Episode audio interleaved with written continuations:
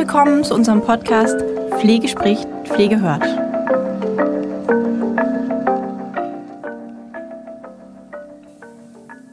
Ja, herzlich willkommen aus der Hauptgeschäftsstelle in Bitterfeld zu einer weiteren Folge des Pflege spricht, Pflege hört Podcastes.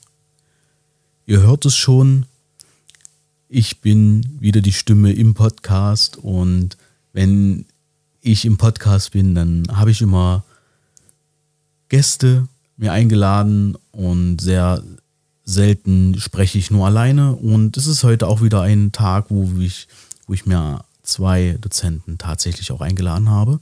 Und ja, ich begrüße die Frau Rogowski oben und den Herrn Holger oben hier im Podcast. Und beide waren schon im Podcast die letzte Folge, die letzte Folge war mit dem Herrn Holger oben. Da haben wir über die weiteres, über das weitere Format gesprochen, was dann im Oktober kommen wird. Und die Frau Rogowski oben war schon zum Thema Spiritualität in der Pflege beziehungsweise in der Sterbebegleitung einmal dabei im Interview und auch heute soll es um die Palliativpflege gehen. Und die beiden sind immer sehr, sehr stark für uns auch eingesetzt in den Inhouse-Weiterbildungen oder bei den Kursen unserer Palliativfachkräfte. Und ja, ich begrüße Sie recht herzlich. Danke. Vielen Dank. Und will eigentlich gleich ins Thema einsteigen und äh, will deshalb einfach fragen, was bewegt die Palliativpflege derzeitig am meisten? Ja, ich würde gerne zuerst eine Antwort darauf geben, wir haben die Erfahrung gemacht, dass unsere Palliativkräfte sehr, sehr engagiert und motiviert sind und wirklich diese, dieses Wissen äh, umsetzen möchten. Und ein großes Problem, das wir immer wieder von, von euch hören, ist, dass das Ganze ja sehr viel Zeit erfordert und die Zeit, um adäquat arbeiten zu können, nicht vorhanden ist. Ja, das sehe ich als sehr, sehr großes Problem, das euch bewegt. Ja, äh, wenn ich da vielleicht ergänzen darf, Inge, äh, das größte Problem ist die Zeit, ja, aber wodurch kommt das, dass die Zeit als Problem gesehen wird? Es fehlt meiner persönlichen Meinung nach, auch aus vielen Gesprächen habe ich das herausgehört, eine Akzeptanz durch die anderen Kolleginnen und Kollegen und Vorgesetzten, dass man sagt, gut, du hast jetzt jemanden, den du in dieser Lebensphase, in der letzten begleitest, äh, aber du hast ja auch noch andere Aufgaben. Wir können doch deine Arbeit nicht dauernd mitmachen. Und das ist die Problematik. Wir müssen einfach zusammen mit den palliativ ausgebildeten Fachkräften dafür sorgen, dass die anderen die Notwendigkeit dieser Arbeit, dieser schweren, auch äh, psychischen belastenden Arbeit einfach akzeptieren und den anderen auch mal einen Teil ihrer Arbeit abnehmen, wenn es notwendig ist, weil eine Sterbebegleitung ansteht. Das ist so für mich einer der Hauptpunkte. Okay, vielen Dank. Und ähm, wir haben jetzt schon zwei, drei Herausforderungen äh, sozusagen implizit gehört. Gibt es denn noch andere größere Herausforderungen oder große Herausforderungen, die sich ähm, in der Palliativpflege ergeben haben? Vielleicht auch die letzten Monate. Jetzt vielleicht nicht explizit durch Corona, aber vielleicht auch durch Corona. Ähm, wie sehen Sie das? Ja, wenn ich da vielleicht diesmal anfangen kann, äh, die Herausforderung äh, besteht nicht nur Corona-bedingt, äh, dass die Pflege und die Betreuung von diesen Menschen ja sehr, sehr erschwert war, weil man Angehörige nicht dazu geholt hat, die ein ganz wichtiger Baustein in der Sterbebegleitung sind. Sie haben das Anrecht, die Begleitung äh, zu machen und das wurde ja aus hygienischen Gründen Corona-bedingt oft in vielen Einrichtungen unterbunden. Äh, für mich ist auch eine Herausforderung, ähm, den Ärzten begreiflich zu machen. Wir haben jetzt in einer Einrichtung zusätzlich qualifizierte Mitarbeiterinnen und Mitarbeiter, die auch an den Arzt berechtigte Forderungen stellen. an unterstützender Therapie. Ich sage nur das Thema Schmerz oder Angst, ne, wo die Pflege allein ja auch, ich sage mal, Mut bekommen muss, versuchen auf einer anderen Ebene mit dem Arzt äh, das Gespräch zu suchen und nicht mehr nur der Befehlsempfänger zu sein, der äh, Wunscherfüller des Arztes. Das muss gemacht werden und äh, die Pflege setzt das um. Das ist ein ganz wichtiger Aspekt, der wirklich ähm, ja, in den Vordergrund, in den Fokus auch der Palliativkräfte und ihrer Vorgesetzten vor allen Dingen, dass die dem Arzt sagen, pass auf, wenn da etwas ist, da ist die Schwester sowieso, der Pfleger sowieso zuständig, der ist palliativ ausgebildet, der hat da eine höhere Kompetenz. Da müssen wir einfach auch mehr Selbstbewusstsein entwickeln und das muss in die Einrichtungen auch reingetragen werden. Das ist für mich ein ganz großer äh, äh, Punkt, der jetzt in den nächsten Monaten und Jahren, glaube ich, eine Rolle spielt. Und es kommen noch neue, ich sage mal, Patienten dazu, die wir früher gar nicht so hatten. Ich sage nur, seit der Änderung äh, der letzten der, der Pflegereform, dass Behinderte jetzt auch einen Pflegegrad haben und Behinderte, die in ihren äh, geistig-körperliche äh, in ihren Einrichtungen nur noch bis zu einem gewissen Alter versorgt werden und dann auch in die Altenpflegeeinrichtungen kommen und dort auch natürlich palliativ werden können. Und das ist ein Klientel, wo die Pflege insgesamt wenig Erfahrung mit hat. Das ist die nächste Herausforderung, die dann in den nächsten Jahren auf die Pflege hinzukommt, mit denen wir auch in der äh, Weiterbildung dieser Mitarbeiterinnen und Mitarbeiter, der Kollegen, Kolleginnen, einen ganz großen Aspekt drauflegen müssen. Wir bereiten ja durchaus ähm, euch darauf vor, ähm, dass es keinesfalls nur alte Menschen sein werden, die im Sterbeprozess begleitet werden sollen, sondern in den Einrichtungen gibt es ja inzwischen auch junge Pflege, ganze Wohnbereiche. Ähm, und es macht schon für uns einen Unterschied, ob jemand im Sterben liegt, der 55 ist oder der 96 ist. Und ähm, ich glaube schon, dass die auch darauf vorbereitet wurden. Hauptproblem erscheint für mich tatsächlich, ähm, es kommt trotzdem in Einrichtungen ein palliatives Team von außen. Ist da die Akzeptanz denn groß genug als Fragestellung, dass Sie sagen, okay, die haben in den Einrichtungen eigene Palliativkräfte, wir können denen ganz viel Vertrauen schenken. Ich glaube, daran müssen wir auch noch arbeiten. Ja, da gebe ich dir recht, Inge. Auch das ist ein Punkt, der die nächsten Jahre eine Rolle spielt, äh, dass man den ausgebildeten Palliativkräften im Altenheim von Seiten des, der sogenannten SAPV-Teams Vertrauen schenkt.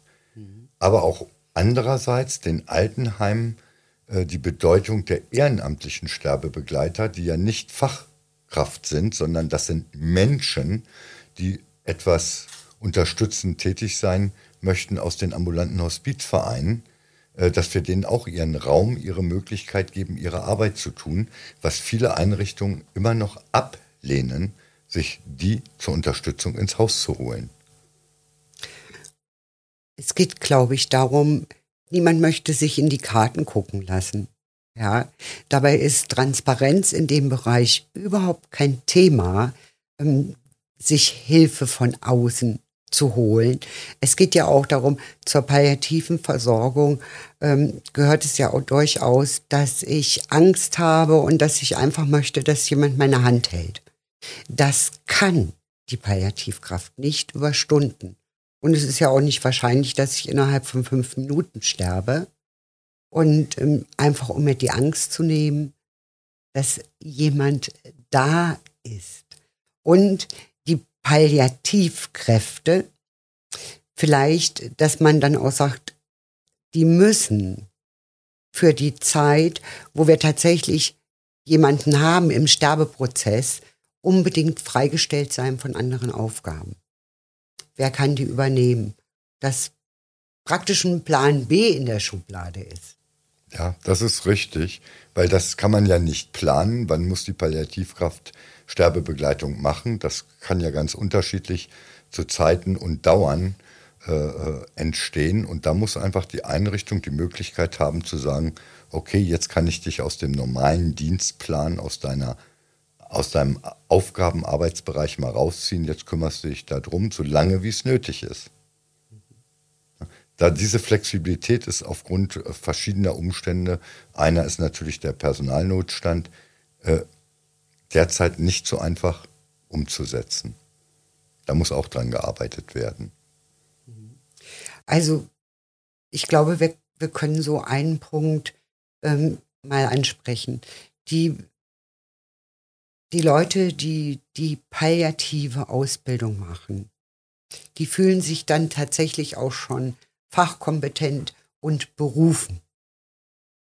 Und ähm, sie werden dann letzten Endes aber an der Durchführung ihrer Arbeit gehindert. Und dann entsteht Frustration. Ja. Und dann sagt man, warum habe ich das gemacht, wenn ich das Wissen und äh, das ist ja auch ein Wollen, was dahinter steht. Das will ja auch nicht jeder sich mit dem Thema tagtäglich auseinandersetzen, mit sterbenden Menschen. Und das sind Menschen, Kolleginnen und Kollegen, die das wollen.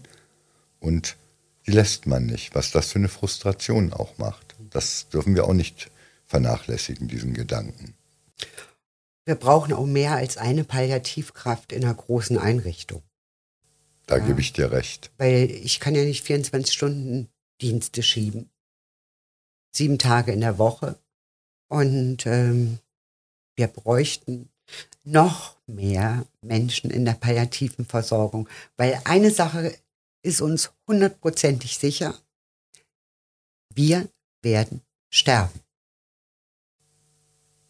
Aber das Wann und Wie, das Wann können wir nicht beeinflussen, aber das Wie, das können wir beeinflussen mit unserer Arbeit und vor allen Dingen dank der vielen, vielen tollen Kolleginnen und Kollegen, die wir ausbilden, die wir in den letzten Jahren hier bei Hör äh, ja, gesehen, kennengelernt haben. Ja, ich sehe ja immer die, die Abschlussprojekte, die wir quasi als, als Abschluss der, der 160 Stunden oder jetzt sind es ja auch mehr Ne? Wir haben ja da äh, noch äh, ein paar Stunden drauf durch das Abschlussprojekt, was ja da auch ähm, einen großen Impact ähm, gibt. Und ich sehe, ich sehe immer die tollen Abschluss, die, die wirklich tollen Abschlussprojekte, ja. Ähm, was denn Ihrer Meinung nach das wirklich Tolle nach, also was verändert? Sie sehen ja die Transformation der einzelnen Teilnehmer vom ersten Tag, wie sie in die Weiterbildung kommen, bis jetzt zum, zum letzten Tag dann, wenn sie das Abschlussprojekt halten, ja, sehen sie ja die Transformation sogar. Das sind ja dann auch mehrere Monate, die wir da haben. So im Schnitt sind es ja dann ähm, vier Monate, die wir ähm, die Weiterbildung, ähm, je nachdem, ähm, in den Einrichtungen oder eben in den Schulungszentren haben. Und ja, ich, ich sehe ich sehe nur am Ende tatsächlich die Ergebnisse, bin da immer sehr, sehr beeindruckt, ähm, was dann ähm, für Flyer und so weiter entwickelt wurden und was ist Ihrer Meinung nach da das Tolle? Für mich zeigt sich immer wieder am Anfang, wenn wir solche Weiterbildungen beginnen, dann ist der Gedanke, was muss ich tun? Und am Ende weiß jeder, ähm, es geht nicht um Aktionismus oder sonst irgendwelche ähnlichen Dinge, sondern sei da und guck, was ist das Bedürfnis des Menschen, der jetzt geht. Und ähm, ich, nach meinem, meinen Erfahrungen ist es so, dass die Palliativkräfte sowieso schon alle eine große Sozialkompetenz haben. Fachkompetenz sowieso, aber auch eine große Sozialkompetenz. Und man kann ganz deutlich spüren, dass die am Ende noch größer ist. Weil es ist halt ein, ein Anteil dieser Weiterbildung, ähm, sie auch in Empathie noch mehr zu schulen. Und für mich immer wieder total bewegend, es gibt fast in jedem Kurs, wenn wir uns verabschieden müssen, Drehen. Weil wir, wir, wir haben miteinander gelitten, wir haben das durchlebt, was passiert eigentlich beim Sterben. Und sie haben begriffen, dass Sterben nicht nur einfach nicht mehr da sein ist, sondern dass das ähm, äh, ein Prozess ist, den, den man durchlaufen muss und der einfach Begleitung braucht, genau wie eine Geburt. Ja, und sie sagen so, am Ende sind viele erschüttert und enttäuscht, dass sie schon so viele Menschen haben sterben sehen und dass sie viel zu wenig getan haben. Was für diesen Menschen hätte gut sein können. Also es ist schon was ganz Besonderes, Palliativkräfte auszubilden. Außer der Fachkompetenz, die natürlich auch noch weiter gesteigert wird. Wie siehst du das? Ja, da kann ich dir voll und ganz beipflichten, Inge. Äh, für mich ist auch immer so, äh, mein Lieblingsthema, äh, wo ich sehr viel Wert drauf lege, auch in der Palliativpflege, ist der Umgang mit Schmerz. Wie kann ich den Menschen helfen? Das ist die Erwartungshaltung der Teilnehmerinnen, der Teilnehmer am Anfang. Und wenn ich denn sage, es ist wichtig, Schmerz und andere Symptome lindern zu können, aber ihr dürft eins nicht vergessen, das macht maximal 20 Prozent der Arbeit einer Palliativkraft auf und frage sie, was könnte denn der Rest sein? Die wenigsten kommen darauf, erst im Laufe des Lehrgangs, die psychosoziale Kompetenz und Begleitung dieser Menschen. Das Ganze drumherum, die Einbindung der Familie, äh, dass man da vielleicht auch Probleme innerhalb der Familie noch lösen kann, dass derjenige leichter gehen kann, dass es ihm nicht so schwer fällt, dass die Familie auch in der Trauer, vor Trauer und auch danach begleitet werden kann. Das ist für viele denn, wenn sie es auch in der Praxis erleben, wirklich so der Aha-Effekt. Und viele gehen, suchen dann auch eine Arbeit sich, wo sie sagen, ich will das eine längere Zeit ausschließlich machen. SAPV-Team oder Hospiz. Das habe ich ganz oft erlebt, diesen Gedankensprung auch wir haben ja auch, wenn ich das mal einflechten darf, wir haben ja irgendwann gesagt, es wäre toll, wenn wir mit den Teilnehmern einen Hospizbesuch machen können. Das hat ja dann die Akademie auch ermöglicht. Ähm, und ich muss sagen, ähm, wir besprechen ja die Symptome der Patienten und was man machen kann. Und die glauben uns das auch alles.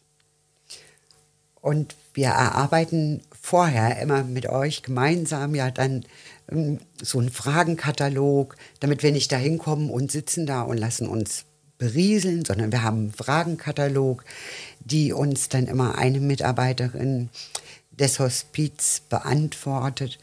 Und das war immer auch eine sehr positive Erfahrung, weil ja, wenn wir so sagen, Dasein, dann wurde das immer bestätigt, wenn dann die Frage kam, Palliativkräfte, ähm, was ist denn ihre Hauptaufgabe, bekamen denn die Hospizmitarbeiter.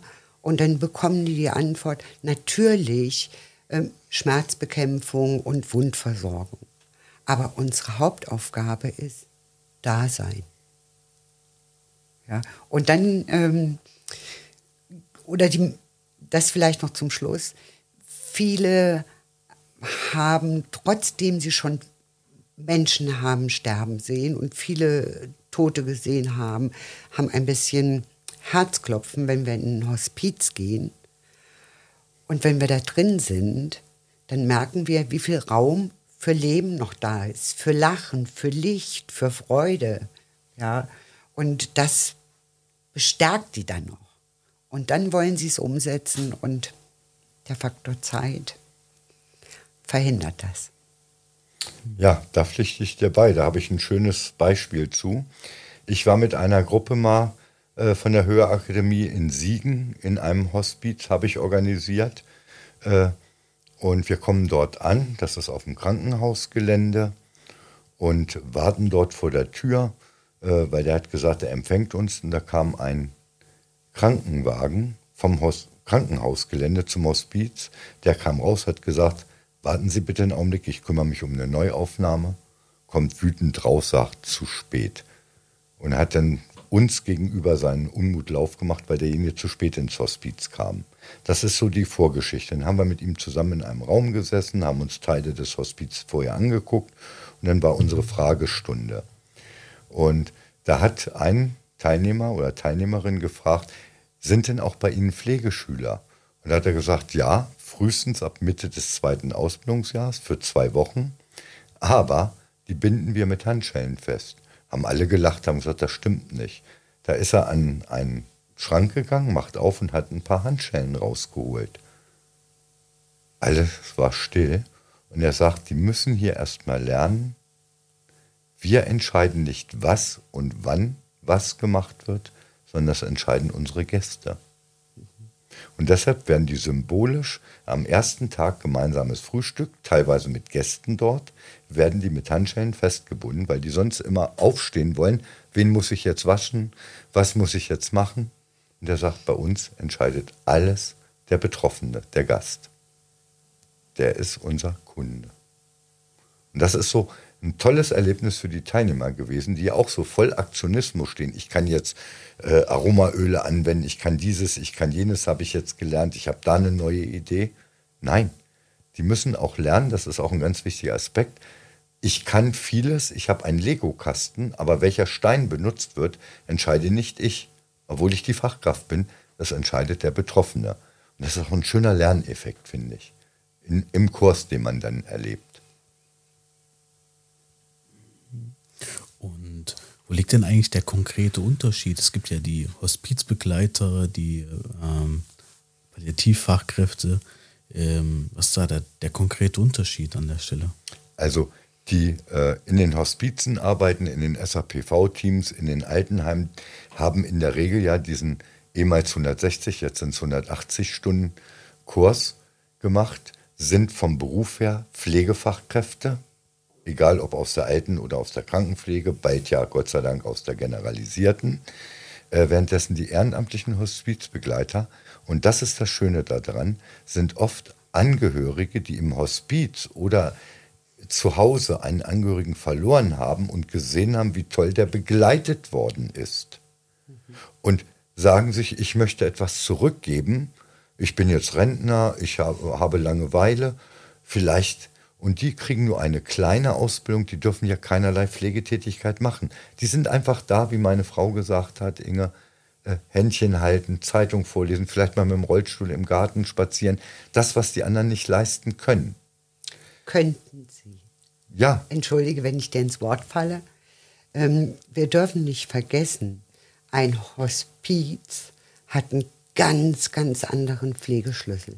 Ja. ja also da ist äh, in der Regel 1,2 hm, zu 1. Also eine Pflegekraft muss 1,2 Patienten versorgen. Das sieht ja in Einrichtungen völlig anders aus. Ähm, da habe ich ein ganz anderes Zeitkontingent ja, und Fenster. und die vielen Ehrenamtlichen. Ja, und die Ehrenamtlichen, die in die Altenpflege reingehen oder in die Häuslichkeit, die können dort das ergänzen, was die Pflege dort aus Zeitgründen vielleicht nicht schafft. Die psychosoziale Betreuung, das Dasein, zu zeigen, du bist ein Mensch, du bist wichtig, auch wenn du hier liegst und wir nicht mehr wissen, wie lange du noch unter uns weilst. Ja? Und deshalb, das ist für mich der Unterschied, das sind oft Laien, manchmal aber auch, das haben wir auch bei einem Hospiz kennengelernt, die ehemalige Leiterin ist in Ruhestand gegangen und arbeitete ehrenamtlich weiter. Aber hat sich aus der Pflege rausgehalten, aus ihrem alten Aufgabengebiet, hat wirklich wie alle anderen Ehrenamtlichen nur diesen Part übernommen. Ich hätte noch einen Unterschied. Ähm, die, die tatsächlich im Hospiz arbeiten. Wobei man da natürlich sagen muss, dass die überwiegend jüngere Menschen haben. Ähm, die haben Supervision mindestens einmal im Monat. Und sie haben alle perfekt gelernt, mit dem Sterben umzugehen und das zu akzeptieren. Und ähm, sie haben bestimmte Rituale. Ja, natürlich muss es auch weitergehen. Wenn ich im Hospiz arbeite, dann kann ich mir tatsächlich leisten, dann kann ich sagen, die Person ist mir so nahe gewesen, ähm, das hat mich so betroffen gemacht. Wir nehmen heute Nachmittag niemand Neues auf. Das Zimmer bleibt zwei Tage leer. In, nicht in allen, aber in vielen Senioreneinrichtungen ist der Mensch verstorben und muss innerhalb der nächsten vier, fünf Stunden spätestens raus. Und das Zimmer wird am gleichen Tag belegt. Ja, am gleichen nicht, aber am nächsten schon. Ja, mhm. ja. Und, und gibt es so, die haben Rituale, äh, um, um zu sagen, so, den Weg habe ich, die Mitarbeiter vom Hospiz, ne? die sagen, jetzt habe ich den Weg begleitet, ich habe mein Bestes gegeben und damit ist gut. Also wir brauchen tatsächlich, ähm, was ich auch immer wieder in den Kursen sage, ähm, ihr müsst einen Weg finden, zu sagen, bis hierhin habe ich mein Bestes getan. Mehr konnte ich nicht oder mehr wusste ich zu dem Zeitpunkt nicht oder mehr war nicht möglich. Und das habe ich gut gemacht und ähm, ja, mir war einfach nicht drin. Und ähm, wenn ich sage, ich habe mein Bestes gegeben und kann das wirklich mit gutem Gewissen sagen, ähm, dann war alles gut. Ja, ich kann nicht, ich kann das Sterben nicht verhindern. Ich kann es nur, wenn man überhaupt von angenehm sprechen kann, so angenehm als möglich machen. Ja, wir haben Tränen erlebt, weil natürlich haben die Palliativkräfte auch vorher schon Sterbebegleitung gemacht. Und dann kommen die und weinen wirklich im Unterricht und sagen, ich habe so viel falsch gemacht, ja. Und dann versuche ich immer zu sagen, warst du damals der Meinung oder hast du damals nach bestem Wissen und Gewissen gehandelt? Ja. Ja, und dann sage ich dann. Dann ist alles gut. Dann war es gut. Ja. Und wie gesagt, irgendwelche Rituale, wo man sagen kann, wir nehmen Abschied. Und dann muss man es schaffen, das aus dem Kopf zu bekommen. Also professionelle Distanz, aber auf keinen Fall zu viel, weil wir brauchen in dem Fall tatsächlich auch Nähe. Aber wenn es zu Ende ist, dann ist es zu Ende. Dann ist das auch gut. Genau. Ja. Das müssen die auch lernen, diese Denkweise. Aber das klappt, finde ich, sehr gut äh, mit Unterstützung von Kollegen, Kolleginnen, die in ihren Fachkompetenzen dort einsteigen, mit so einem Hospizbesuch, vor allen Dingen die, Sie hatten es angesprochen, Projektarbeit, ne, die wirklich bei vielen sowas Tolles auslöst. Äh, wir haben von den allerersten Projektarbeiten äh, in Süddeutschland hatte ich mal vor einigen Jahren einen Kurs, da haben wir heute noch Materialien, die wir denn zeigen. Mit dem einen spielt unsere Enkeltochter gerade immer mit dem Playmobil äh, Schaukelgerüst. Ich habe noch einen Knast äh, aus Pappmaché im Keller stehen von einer Gruppe geschenkt bekommen, das Abschlussprojekt, äh, wo sie erklärt haben, wie eine Pflegekraft sich fühlt. Und jetzt in den Kursen entwickeln die etwas äh, anhand der Möglichkeiten, die ihnen eingeräumt werden, vor allen Dingen für die tägliche Arbeit. Entweder für die Angehörigen oder für sich selbst oder für Betroffene. Durch die Flyer, durch einen Sterbekoffer, wo bestimmte Materialien reinkommen. Das hat so eine tolle Wirkung und Nachhaltigkeit. Mhm. Ne?